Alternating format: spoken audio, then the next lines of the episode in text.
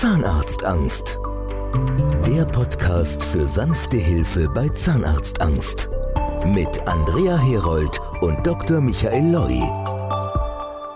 Heute der vorletzte Teil des langen Radiointerviews mit Dr. Michael Loy und heute geht es nochmal explizit um die Behandlung. Wie muss ich mir das vorstellen? Das heißt, wenn jetzt so ein Zahnbestand komplett ruiniert ist, das heißt, die Zähne müssen ja entfernt werden und es muss gleich auch alles gemacht werden, damit es danach so schnell als möglich wieder normal wird. Ja, ich habe nicht Penicillin neu erfunden, verstehen Sie? Ich habe einfach aus der Behindertenbehandlung viele Sachen gelernt, was kann man machen, was geht und was geht nicht. Und da ist es halt so, dass viele der Maßnahmen, die wir da als Zahnärzte durchführen, einfach anders laufen. Zum Beispiel mache ich die Chirurgie ganz am Schluss. Normalerweise macht man die Chirurgie am Anfang und dann näht man zu und dann macht man meinetwegen einen neuen Termin und dann wird der Füllung gemacht oder Kronen was auch immer. So, Jetzt hatte ich einen Zahnarzt in Genf, nein, Lausanne, das war ein wahnsinnig gescheiter Mann, hoch ausgebildet in, irgendwo in Texas. Und der hat äh, sich gedacht, das kann er alles, er braucht eigentlich auf mich nicht hören, obwohl diese ganzen Anweisungen, die ich geschrieben habe, die hat er alle unterschrieben. So, und ich mache nebendran die einzelnen, schaust du mal rüber zu ihm. Jetzt war der schon bei der Chirurgie. Ich, das gibt's doch gar nicht. Also ich bin schon schnell, aber dass einer so viel schneller ist als ich, kann doch gar nicht sein. Der hat nämlich da schon alles zugeschnitten, wollte gerade anfangen, Kronen zu präparieren, wo man ja bekanntlich Abdrücke dann machen muss. Ne? Dann sage ich so, und jetzt machen Sie Abdrücke und wie kriegen Sie den Abdruck wieder raus? Weil der Abdruck verfängt sich in den tausend Nähten, die da drin sind. Dann hat er den Abdruck da drin, kriegt er nie wieder raus. Ja, verstehe ich. Das ist richtig gefährlich. Das ist richtig dumm. Und da ist ihm das erstmal aufgegangen, was er da für einen Unsinn gemacht hat. Oder äh, andere hat gesagt, sie hat schon tausend Vollnarkosen gemacht in Österreich. Und dann dachte er, ja, da kannst du dich drauf verlassen, hat einen guten Eindruck gemacht. Und nebenher mache ich T1. Schau mal rüber, es hat ja gar keine Rachentamponade drin. Denke ich, was ist denn hier los? Es ist klare Vorschrift Rachentamponaden. Ne? Sagt so Sie gehen jetzt runter, kaufen Gase und so bis dahin geht es nicht Wenn Sie es nicht machen, ist jetzt sofort abgebrochen. Sag ich, wissen Sie, verstehen Sie das eigentlich?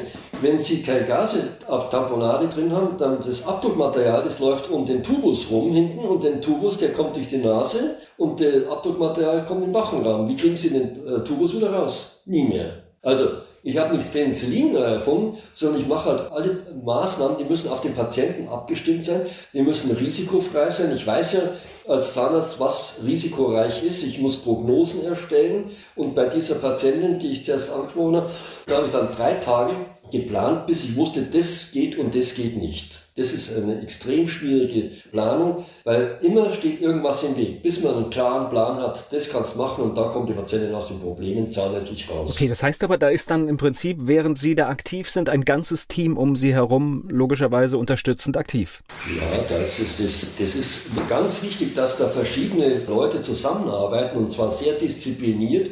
Das sind mal die Assistentinnen, weil, wissen Sie, so eine Behandlung, die sieben Stunden dauert, da gibt es keine Kaffeepause oder Zigarettenpause dazwischen, sondern das ist richtig anstrengend. Dann das Labor, das muss sofort funktionieren. Der Anästhesist, der kann auch nicht weggehen und da Zigarettenpause machen, der muss immer auf halb acht sein, vor allem mit den Narkosen, die damals gemacht worden sind.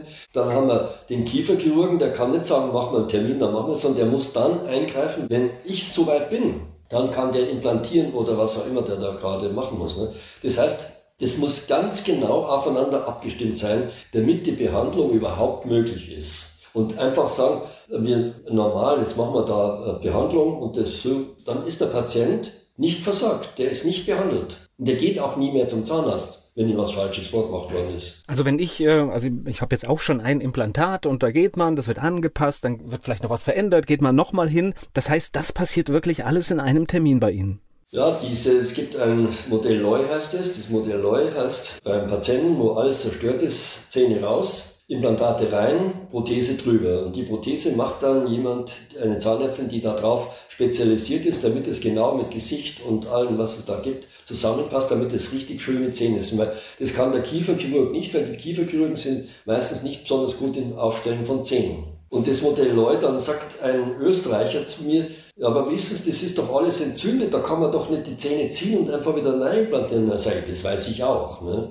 So, und dann sage ich, wissen Sie, das ist so, wenn bei mir darf man keine Lokalanästhesie spritzen. Das bedeutet, es blutet wie der Teufel, aber nicht so, dass der Patient in Gefahr gerät. Nur es blutet. Und wenn auch allein das Blut sieht, dann sieht er, das sieht aber nicht gut aus, das Blut. Und sage ich, wenn Sie das bluten lassen eine Zeit lang, dann merkt auch der Laie, da kommt jetzt ein anderes Blut raus. Das ist ja ganz anders. Sagt der Österreicher, na, das ist ja genauso, wie wenn ich drei Monate in meiner Wohnung war und Wasserhahn aufmache. Ne? Da hat er absolut recht. Ne? Und dann gibt es natürlich noch diverse Tricks mit Ozon und mit Laser und weiß Gott was allem, was man da ergänzen kann. Und das Modell Lloyd, das heißt also Implantat, Zähne raus, Implantate rein, Prothese drüber, das geht an einem Tag. Und was Sie gesagt haben, tatsächlich wichtig, Patient darf danach möglichst wenig oder gar keine Schmerzen haben. Ja, das ist auch so eine Geschichte. Ich habe durch einen Zufall etwas entdeckt, was dazu führt, dass, man, dass die Patienten keine Schmerzen keine Schwellungen haben. Erzähle ich Ihnen auch an einem Beispiel. Ich hatte da einen Handwerker und der Handwerker hatte so furchtbare Zähne, dass die Freunde am Stammtisch gesagt haben, du, du kommst jetzt nicht mehr zu uns am Stammtisch, du gehst erst zum Zahnarzt und dann kannst du wieder blicken lassen. Dann kam der zu uns, wir die ganzen Zähne raus, Implantate rein, Modell neu, und der hat nichts Besseres zu tun gehabt, als sofort am nächsten Tag zum Stammtisch zu gehen. Die waren natürlich stocksauer, was dem einfällt. Du hast uns hoch und heilig versprochen, zum Zahnarzt zu gehen, jetzt bist du wieder da. Sagt er, wieso? Ich war doch, zeigt seine Zähne und sagt, ich habe noch nicht einmal eine Tablette genommen. Dass man das nicht glauben kann, weiß ich auch. Da hat er mir eine Zahnärztin, die seit 13 Jahren bei mir ist, erzählt wissen Sie, das haben sie mir erzählt, dass die Patienten nach ihrer Behandlungsmethode keine Schmerzen, keine Schwellung. Ich habe gedacht, der Leute, der spinnt doch, der erzählt da Märchen, aber heute weiß es. Aufgekommen bin ich durch einen Zufall, weil ich habe immer wahnsinnig viel wissenschaftliche Literatur gelesen und da kam ich dahinter, dass das, was wir machen, eigentlich verboten ist. Und zwar, damals hieß Narkosengas, hieß Halotan, das macht man heute nicht mehr.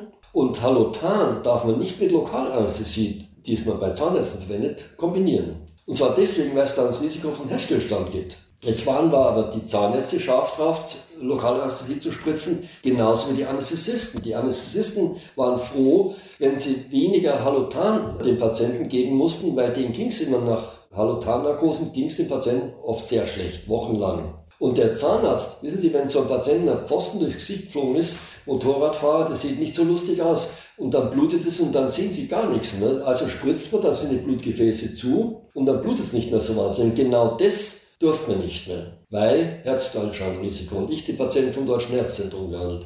Ich sage zu den Anästhesisten, ab sofort keine Lokalanästhesie mehr. Das war natürlich damals schon äh, kritisch, weil damals hat nicht der Zahnarzt das Sagen gehabt, sondern der Anästhesist. Und wenn man da widersprochen hat, dann haben die halt gesagt, dann suchen sie einen anderen Anästhesisten. Die gab es aber nicht. Also kurz und gut, es gab keine Lokalanästhesie mehr, mehr behandelt. Und dann kamen die Patienten wieder zurück in die Klinik und die haben dort dann Antibiotikum gegeben und Cortison und Schmerzmittel, alles mögliche, bis die halt wieder normal ausgesehen haben. Irgendwann kriege ich Anrufe und der von so Oberärzten, die dann gesagt haben, Sie, es wäre vielleicht schon ganz schön, wenn Sie für Ihr Geld auch was machen würden. Ich habe da gar nicht verstanden, was der eigentlich will. Ne? Das sagen, wissen Sie, wir schicken den Patient mit Gesicht A zu Ihnen und bisher kam der immer mit Gesicht B zurück, weil das wahnsinnig geschwollen war und Schmerzen und so weiter. Und jetzt kommen die mit Gesicht A zurück, also genauso wie man es ihnen geschickt hat. Das habe ich natürlich nicht gesehen, weil die Patienten waren ja in der Klinik und nicht bei mir. Da hat sich also herausgestellt, wenn man die Lokalanästhesie weglässt, dass da ein ganz kurioser Effekt auftritt. Die Patienten haben keine Schwellung mehr und keine Schmerzen. Warum? Ich bin kein Wissenschaftler, sollen die Wissenschaftler herausfinden, wie das eigentlich geht. Aber die Zahnmedizin ist ja unter uns gesagt wissenschaftlich auf erbärmlichem Niveau. Wir freuen uns über gute Bewertungen für diesen Podcast auf der Podcast-Plattform. Sie helfen damit, das Thema bekannter zu machen und mehr Menschen entdecken vielleicht die Behandlungsmöglichkeit bei Zahnarztphobie. Zahnarztangst. Der Podcast für sanfte Hilfe bei Zahnarztangst. Mit Andrea Herold und Dr. Michael Loi.